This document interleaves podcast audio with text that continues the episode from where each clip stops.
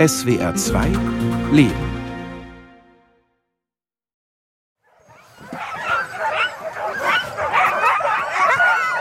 Das sind Hazel, Piper, Luna, Ritter und viele andere mehr.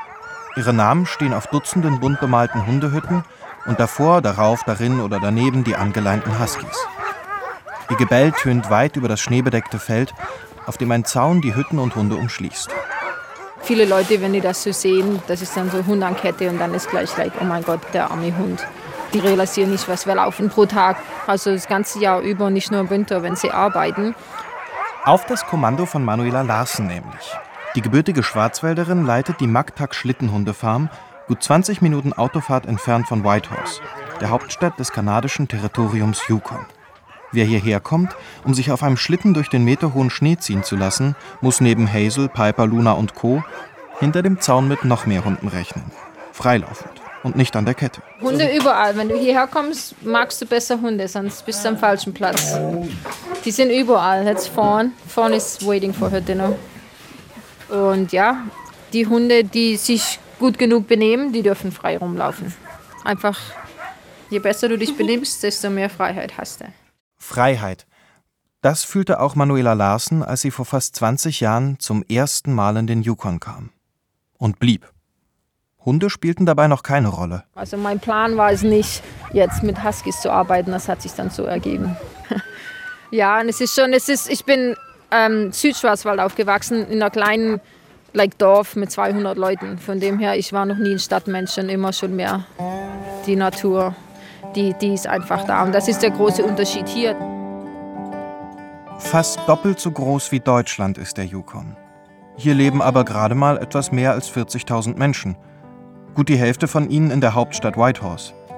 Das lässt erahnen, wie viel unberührte Natur es im Yukon gibt, fernab jeder Zivilisation. Im Westen grenzt Alaska an, im Norden der arktische Ozean.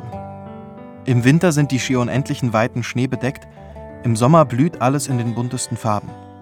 Für Manuela Larsen und ihre Huskies sind die Winter aber wichtiger. Oder besser gesagt, für das Kerngeschäft der Magtag Ranch. Heißes im Winter ist Mitte Dezember zu Mitte März und dann sind Schlittenhundetouren. Alles von Halbtagestouren bis zwei Wochentouren mit uns und den Hunden. Und, und dadurch, dass wir auch jetzt also nicht mehr ein Racing Kennel sind, brauchen wir nicht die Top-Hunde, die jetzt 100 Kilometer am Tag laufen können. Und, und das hat einfach diese Tür auch für uns geöffnet, dass wir Hunde aufnehmen können, die für andere nicht gut genug sind. Nicht gut genug zum Beispiel für Mascha. So heißen professionelle Schlittenhundeführer, die mit ihren Hunden regelrechte Wettkampfrennen fahren. Dafür wurde Magtag einst auch gegründet, eben als Kennel, wie man hier sagt, um Huskies beispielsweise für den großen Yukon Quest vorzubereiten. Three, two, one, go. Glaubt man den Kennern, ist das das härteste Schlittenhunderennen der Welt. Jedes Jahr im Februar bei zweistelligen Minustemperaturen, mehr als 1600 Kilometer von Whitehorse bis nach Fairbanks im Norden Alaskas. Zehn Tage, 16 Stunden und 20 Minuten. Mit dieser damaligen Bestzeit schaffte das 1995 Frank Turner, im Yukon längst zur Legende geworden, denn mehr als 20 Jahre lang nahm Turner alljährlich am Yukon Quest teil. Und seine Huskies zog er auf der Magtag Ranch heran, die Manuela Larsen aus dem Schwarzwald von dem Mascher übernommen hat. Magtag, das alles hat angefangen mit Frank Turner, hat dann angefangen auch Tourists rauszunehmen, so ein bisschen extra Geld zu verdienen an der Seite und ich selber hatte ein Visa für ein Jahr, so ein Work-and-Travel-Visa und bin durch Kanada gereist und bin dann hier 2007 im Magtag gelandet. Und ja, dachte, hier bleibe ich ein bisschen länger und ja, das bisschen länger ist noch nicht vorbei. Und seit ich dann zu Magtag kam, habe ich dann mehr oder weniger so die Touristenseite übernommen. Und Frank, er ist dann in Rente in 2009. Und seit da spezialisieren wir uns jetzt auf Tourismus. Also keine Profisportambitionen mehr. Im Gegenteil, bei Manuela Larsen und ihrem Mann Jeff, der die Ranch mit ihr betreibt, sind heute auch gerade Hunde wie Rosie, Vasa oder Donna willkommen. No, Rosie, you stay. You stay, you stay. Hey, Vasa. Hey, Vasa, Vasa. Ja, so das sind jetzt hier ein paar. Die älteste, sie ist 16, dieses Mädel. Und dann Birch hier ist 10, er ist 12. Der hier ist 13. Das ist die, also schon sehr alt. Das ist ähm, Rentenalter. Im Durchschnitt werden die 15 bis 16 Jahre alt. heißer Rabbit. Hi. Und das ist Donner. Donner ist erst fünf jetzt noch, aber als Donner jünger war, sie war bei dem Rennen einfach nicht schnell genug, damit jetzt in ein Rennteam gepasst hat. Manuela sorgt zur Sicherheit aber auch selbst dafür, dass ihr die Huskies nicht ausgehen. Wir züchten auch unsere eigenen Hunde, aber ungefähr 50 Prozent von den Hunden, die wir haben, sind Hunde, die wir aufgenommen haben. Manche von anderen Maschern, die waren einfach nicht schnell genug, um im Rennteam zu bleiben. Wir haben aber auch von Leuten, die hier in den Yukon gezogen sind, mit der Idee, diese romantische Idee, dass sie mitten im Busch leben mit ihrem Hundeteam und dass sie hier so Lagerfeuer und Gitarre spielen am Abend und dass das alles ganz toll ist und dann festgestellt haben, das ist nicht ganz so einfach und dann einfach die Hunde loswerden mussten, weil die wieder zurück wollten, wo immer die herkamen. Manche von der Schweiz, manche von Frankreich und dann auch von Deutschland und so. Auswandern, sein Glück in der kanadischen Wildnis machen. Nicht jeder schafft das in einer Region, in der die Temperaturen im Winter schon mal auf minus 40 Grad fallen in der man vielerorts auf sich alleine gestellt ist. Mangels Empfang hilft da auch das beste Smartphone in der Tasche nichts. Fernab der wenigen Zivilisationen gibt ein holpriger Highway für hunderte von Kilometern die einzige Gewissheit, nicht gar in unbekannte Gefilde vorzustechen. So fühlt es sich schon wenige Autominuten nach Whitehorse an, wenn man die Hauptstadt auf dem Alaska Highway verlassen hat.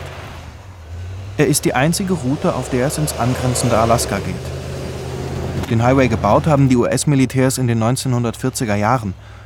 Damals war er kurviger als heute, um die Konvois vor den Luftangriffen der Japaner zu schützen. Von Whitehorse Richtung Süden geht irgendwann ein einspuriger Pfad vom Highway ab. Hier geht's zum Northern Lights Resort, einer der besseren Adressen für Touristen, die mitten in der Natur auf den gewissen Komfort nicht verzichten wollen. Dabei hat die eigentliche Attraktion, mit der diese exklusive Herberge lockt, gar keinen Preis. Die Nordlichter. Deshalb trägt die Herberge sie auch prominent im Namen, sagt Tobias Barth. Wir haben das Northern Lights Resort and Spa hier im Yukon übernommen während der Pandemie. Natürlich mit dem Fokus auf die Nordlichter. Und die Chance ist natürlich sehr, sehr gut hier im Yukon. Wir haben in unserer Wintersaison eine der besten Locations in der Welt, um Nordlichter zu betrachten. Tobias Barth haben es die Nordlichter so sehr angetan, dass er seine Heimat in Schwäbisch Gmünd für den Yukon verließ. Ja, ich bin äh, mit meinen Eltern 1997 das erste Mal nach Kanada gekommen und es war eine super schöne Erfahrung und ich wusste damals schon, als noch junger Kerl wusste ich schon, okay, ich möchte eines Tages nach Kanada auswandern und möchte hier leben und arbeiten, weil ich mich so verliebt hatte in dieses Land. Doch auch der gestandene Schwabe, heute 42, braucht mehr als einen Anlauf, um den Schritt ins neue Leben in Übersee zu machen. Ich hatte den ersten Versuch unternommen in 2006. Aber zu dem Zeitpunkt, als ich gehen sollte, hatte ich mir die Schulter ausgekugelt und ich war wieder im normalen Leben zurück und hatte einen guten Arbeitsplatz in der Energiebranche. Ich ähm, hatte eine Ausbildung gemacht als Energiehändler und äh, hatte Beratung gemacht für große Energielieferanten. Ähm, und wie wir Deutschen halt so sind, wir sind immer auf Sicherheit fokussiert. Das heißt, ich hatte mein soziales Umfeld und ich, ich war in sicheren Hafen. Und dann ist das ein bisschen verschoben, die ganze Geschichte. Der Gedanke, nach Kanada auszuwandern, lässt Tobias Barth aber nicht mehr los. 2014 packt er ein zweites Mal seine Koffer. Ich hatte dann auch ein Alter erreicht, wo es äh, eher schwieriger werden könnte, hierher auszuwandern. Und habe ich gesagt, okay, jetzt gehe ich noch mal rüber ein halbes Jahr, einfach nur, dass diese unbedingte Wille nach Kanada zu gehen weg ist. Und danach war eigentlich klar, ich werde meinen Job nicht behalten und werde nach Kanada auswandern. Und ich hatte hier eine gute Möglichkeit, meine Einwanderung zu machen mit einem Tourismusunternehmen. Und direkt danach hatte ich dann meine eigene Firma gegründet für private Touren hier im Yukon als auch in Alaska. Und als ich meine Frau kennengelernt hatte hier, hatten wir dann auch schnell gemerkt, okay, vielleicht wäre es sinnvoll, auch eine passende Unterkunft für unsere Kunden zu haben und hatten nach Land geguckt. Aber Land ist hier rar. Ja, es klingt komisch, ist aber so. Und nach vielen Besuchen hier am Resort, das zum Verkauf stand vor zweieinhalb Jahren, hatten wir dann entschieden, okay, lass uns das versuchen. Mitten in der Pandemie wagen er und seine Frau Lynn die Investition in das abgeschiedene Domizil. Neben dem großen Wohnhaus der beiden, in dem sie ihren Gästen auch das Essen servieren, gibt es drei kleine Holzhütten. Sie haben genug Abstand zueinander für eine möglichst ungestörte Zeit zu zweit. Ausgerichtet sind die Holzhütten auf ein freies, im Winter schneebedecktes Feld. Die Bezeichnung Holzhütten kommt Tobias Barth allerdings nicht über die Lippen. Wir nennen die Aurora Glas Chalets. Das sind kleine Cabins. Alle sind relativ gleich aufgebaut. Die haben Platz für zwei Personen. Die haben ein schönes äh, Queen-Size Bed. Sehr, sehr schönes Bad drin, eine kleine Küchenzeile hier. Und dann haben sie alle, und das ist sehr, sehr komfortabel. Wir in Deutschland kennen das ja viel, viel besser. Hier in Nordamerika kennen sie das nicht so. Alle haben eine Fußbodenheizung. Und die haben sehr, sehr große Fenster, wie du sehen kannst, von der Decke bis zum Boden. Und die haben sie auf zwei Seiten. Einmal Nordosten und Richtung Nordwesten. Und das ist, wo die Nordlichter im Normalfall erscheinen. Das heißt, wir können jetzt hier schön durch die Fenster schauen. Wir haben hier dieses Bett. Wenn du hier im Bett liegst, kannst du dir wahrscheinlich sehr gut vorstellen, wie du die Nordlichter aus dem Bett zugedeckt in der warmen Decke, hier mit dem kleinen Ofen für ein Feuer, wie du die Nordlichter beobachten kannst. Und die Voraussetzungen, um die Nordlichter auch wirklich gut zu Gesicht zu bekommen, stehen hier prinzipiell auch ganz gut. Im Normalfall sind unsere Gäste drei bis vier Nächte hier. Die haben eine gute Chance, die Nordlichter zu sehen.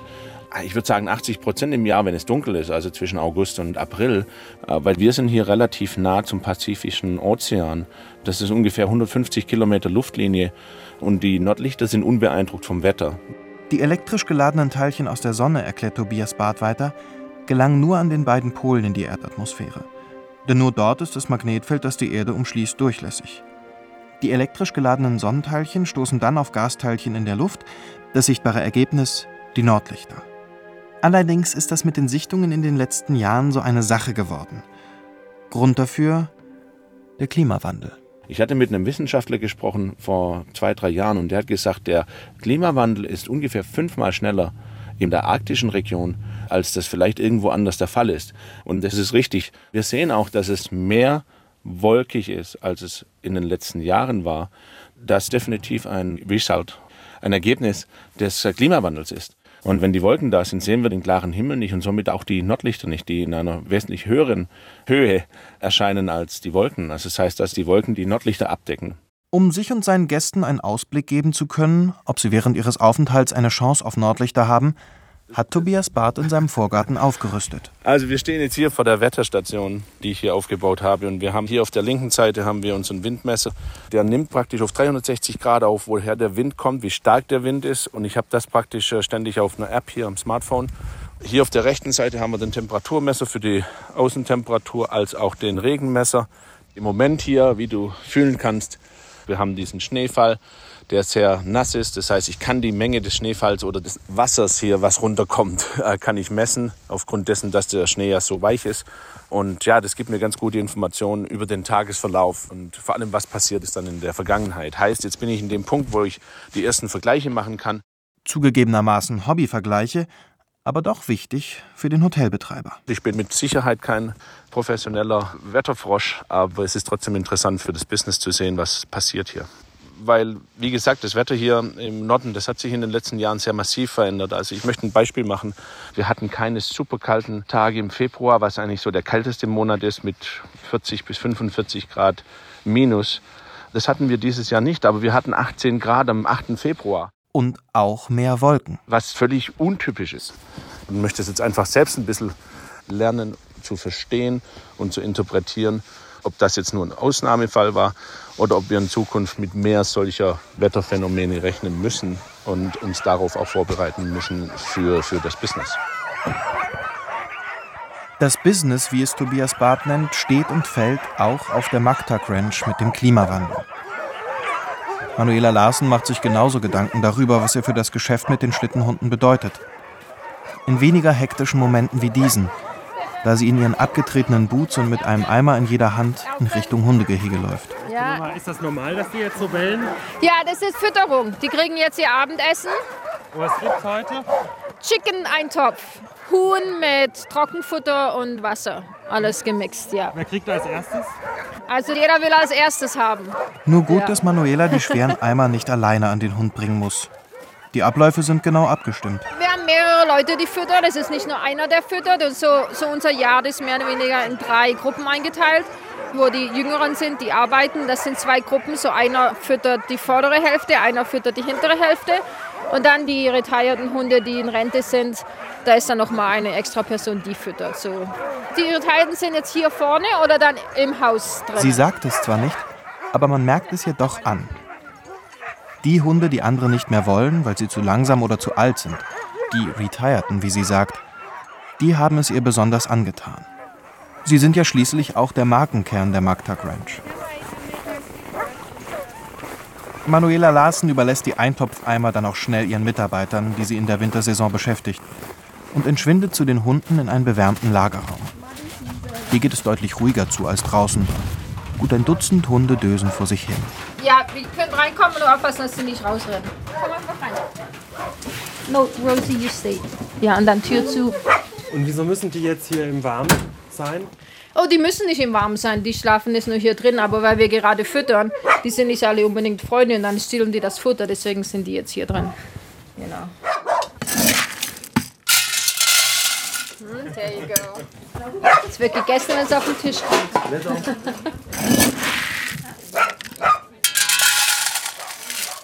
Es gibt ja auch eine Reihenfolge, wer zuerst und wer als Ja, ja. Also du lernst ja halt auch so kennen. Like Skipper, wenn du ihn als erstes fütterst und wenn er fertig ist, dann, dann klaut er das von allen anderen. Aber solange er noch nichts hat, dann wartet er, bis er, bis er kriegt.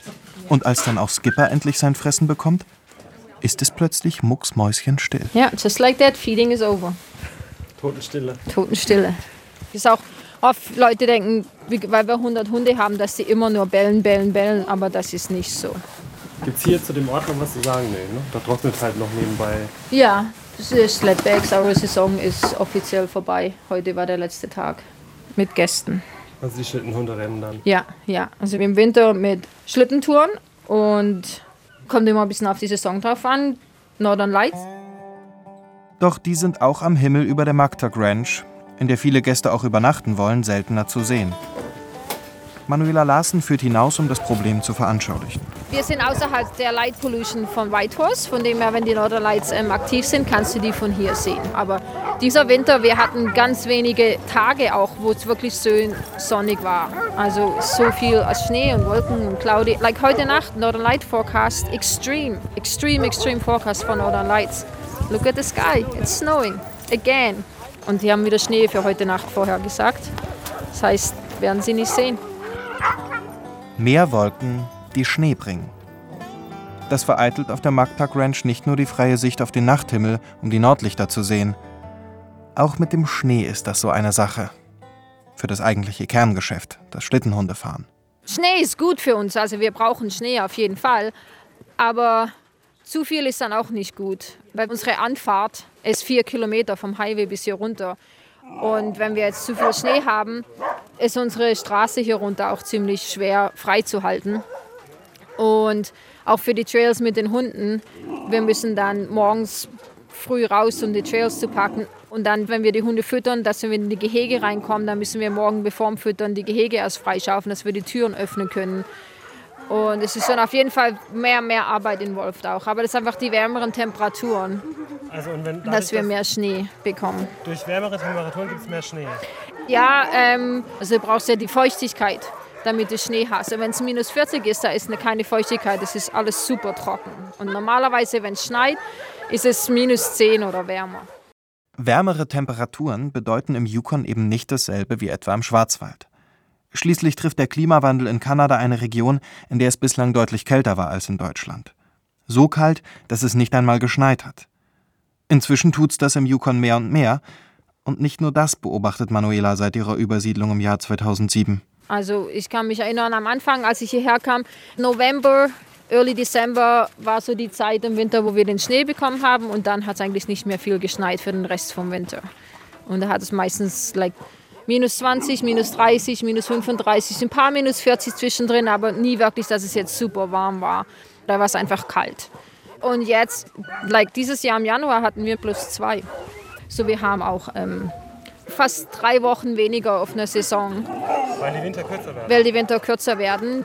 Wir ähm, hatten viele Saisons, wo wir nicht auf die Schlitten konnten bis Anfang Dezember. Und es ist einfach die wärmeren Temperaturen. Einstweilen will sie sich aber nicht entmutigen lassen, weiterhin Hunde aufzunehmen und mit ihren Gästen auf Schlittentour zu gehen. Klimaveränderung hin oder her. I mean, es ist schwierig, you know. Please, lieber Gott, lass es schön kalt werden nächsten Winter und klare Nächte. Es ist schwer zu sagen. Aber das einfach mit dem Schlittenhund fahren. Es ist Natur und nichts ist gegeben. Es kann sein, dass du perfekte Schneekonditionen hast oder es kann sein, dass es icy ist oder dass es cloudy ist. Und so das ist, sage ich mal, die Aufgabe von jedem Tour Operator selber, dass sie das einfach auch so rüberbringen, dass Leute wissen, dass da nichts garantiert ist. Und das ist mehr oder weniger auch so ein bisschen die Aufgabe des Tourists, einfach sich vorher zu informieren, auf was ich mich einlasse.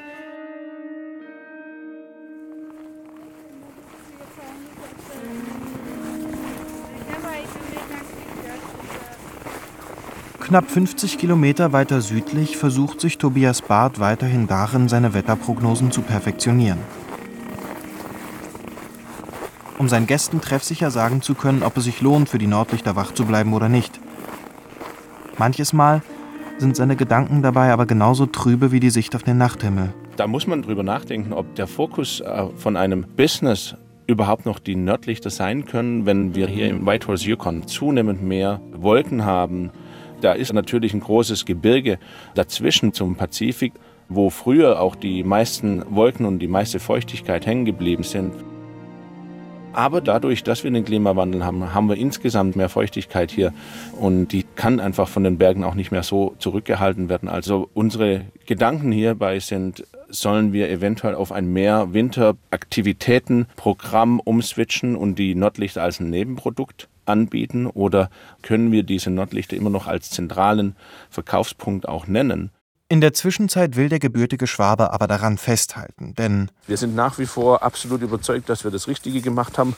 Mit jedem Tag, wo wir hier diese unfassbare Schönheit dieses Landes hier sehen und wenn du dich hier nochmal umdrehst, jetzt nachdem der Schneefall tatsächlich etwas aufgehört hat und hier die Berge jetzt im Hintergrund rauskommen, das ist einfach, das ist einfach wunderschön.